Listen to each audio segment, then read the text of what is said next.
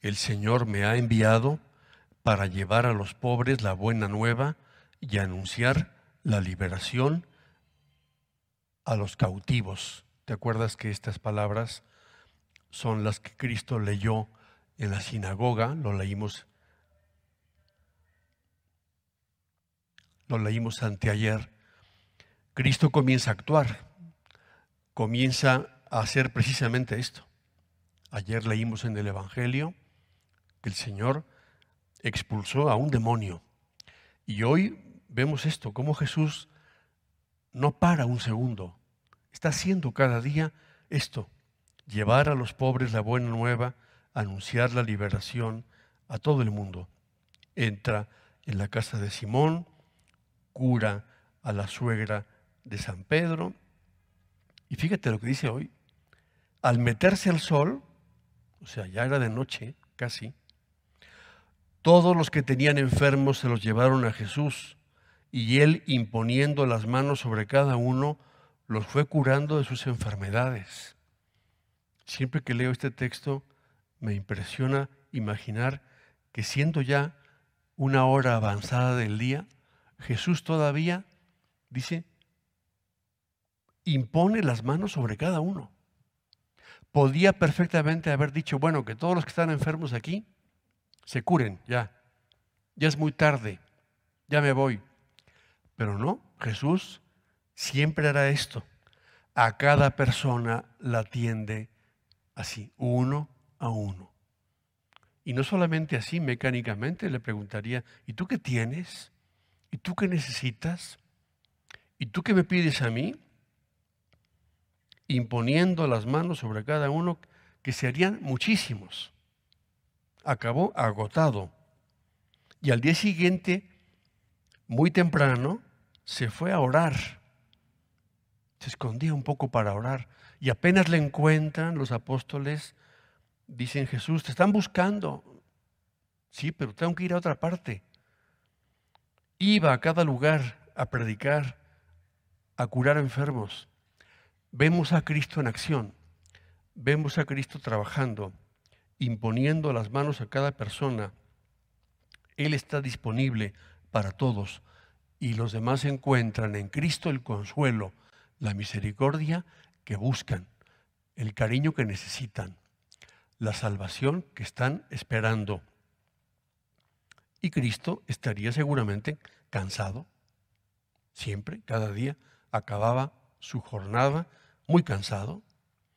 Que no nos sorprenda, que no nos extrañe que también nosotros, cualquier día, como hoy, por ejemplo, mañana o pasado mañana, acabamos el día cansados, haciendo muchas cosas en ese día. Sería triste que no nos cansemos, que pasemos un día y acaba el día y nos preguntamos, ¿y hoy qué hice? Pues ya ni me acuerdo, ¿no? Pero no porque hicimos muchas cosas, sino porque perdimos el tiempo, no, lo llenamos de actividad, de trabajo. Que cada uno de nosotros, yo también, pensemos, ¿de qué está lleno un día cualquiera de nosotros? ¿De qué está lleno?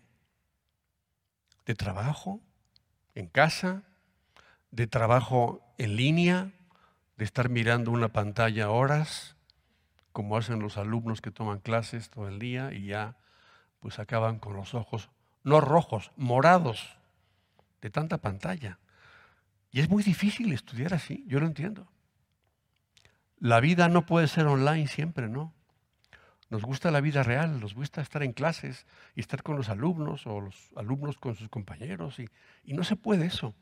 Son días difíciles, de mucha pantalla, y los que trabajan en línea también. Horas y horas, más de ocho horas. Sí, miremos el Evangelio de hoy. Cristo también vivía así, de otra manera, pero acababa el día rendido.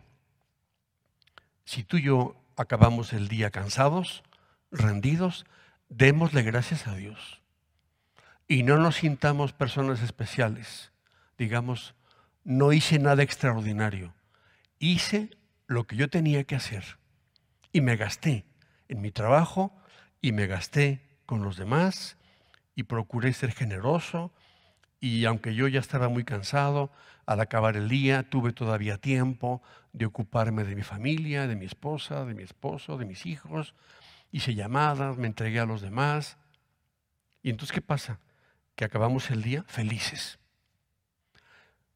Como decía San José María, decía, yo a veces, o muchas veces en la vida, acababa el día y decía, gracias Dios mío, hice muchas cosas y sobre todo no pensé en mí mismo.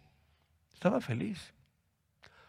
Lo que nos hace felices es esto, gastarnos, darnos a los demás, llenar el tiempo bien llenado y estos días tenemos que llenarlo así, no por rellenarlo de cosas, sino para que sepamos entregar al Señor y a los demás nuestra vida cada día, cada hora, cada momento.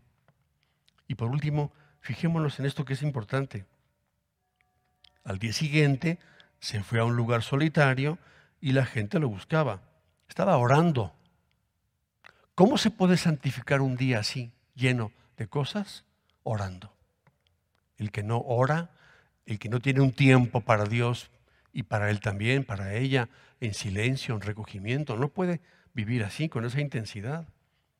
Es la oración, es la Eucaristía, de donde podemos sacar fuerza para trabajar y para entregarnos y para ser generosos y para amar constantemente.